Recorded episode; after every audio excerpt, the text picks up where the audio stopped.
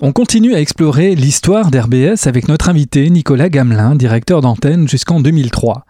Là, on arrive au début des années 90. Les radios libres sont autorisées depuis une petite dizaine d'années. Des dispositifs de financement pérennes ont été mis en place pour les radios de catégorie A, et c'est dans ce contexte qu'on va assister à un basculement au niveau musical. RBS va peu à peu s'ouvrir à ce qu'on appelait alors les musiques émergentes. Oui, c'est exact. Et en fait, si tu veux, c'est une grande chance parce que ma base euh, musicale qui me vient de mes parents, c'est euh, principalement la musique noire. Euh, ma rébellion adolescente s'est faite avec le rock and roll, mais ma base c'est les musiques noires, du jazz au funk, euh, soul, beaucoup de soul, tout ça. J'ai baigné là-dedans. Et en fait, si tu veux, bah, ces musiques ont commencé à avoir un retour en grâce euh, au début des années 90. Sont apparues aussi dans toutes les autres musiques, la techno, la house music et toutes les niches qui sont suivies.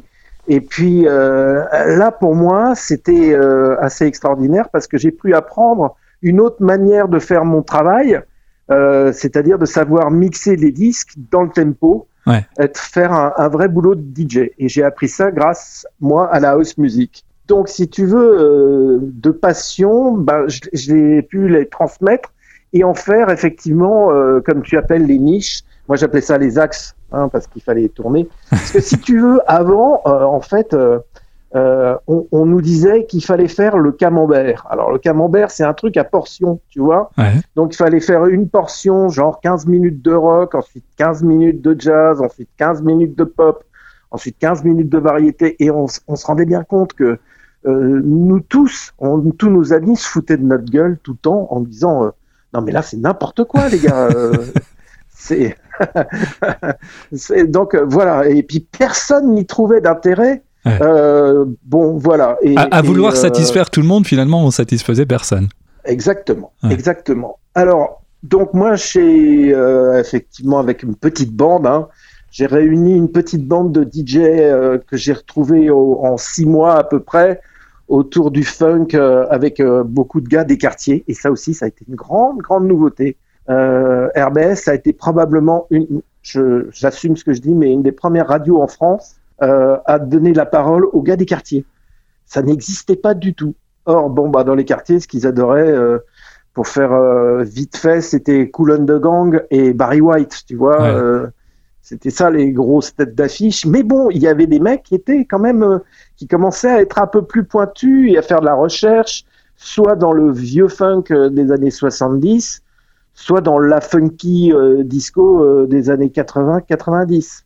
Euh, et puis, le hip-hop. Alors ça, c'était un truc assez énorme aussi. C'est-à-dire que là aussi, si tu veux, tout d'un coup, on a suivi une musique émergente, mais dont on sentait euh, plus que le frémissement, euh, Mais plus vra- le bouillonnement, vraiment, c'était le volcan, quoi. ouais, vraiment, tu, tu sentais que c'était euh, une musique qui était euh, amenée à, à durer? Ah bah, ah oui, oui. Ouais. Bah déjà, en fait, si tu veux, je vais pas, j'aime pas ce mot, mais la, famille Branchada et les branchés, on connaissait le hip-hop depuis euh, pff, 1981 à peu près, 82, 83, tu vois. Ouais. Et donc, 7-8 ans après, elle était toujours là, elle était de plus en plus forte. Et puis surtout, nous s'en on est rendu compte euh, à RBS, c'est que les après-midi, euh, les samedis après-midi étaient consacrés à cette musique, et on, on s'est aperçu qu'il y a eu de plus en plus de petits gars qui venaient avec leurs textes et qui, pour eux, si tu veux, leur gloire euh, de- du semestre, c'était d'avoir réussi à passer le samedi après-midi, balancer ces textes en direct à, à la radio. Et Ouais. ils ont commencé, ils étaient cinq, et puis à un moment, il a fallu qu'on en gère euh, des trentaines et des quarantaines qui, euh, qui voulaient s'inscrire. euh, enfin bon. Après, euh, c'est surtout les DJ et les animateurs qui ont fait le tri.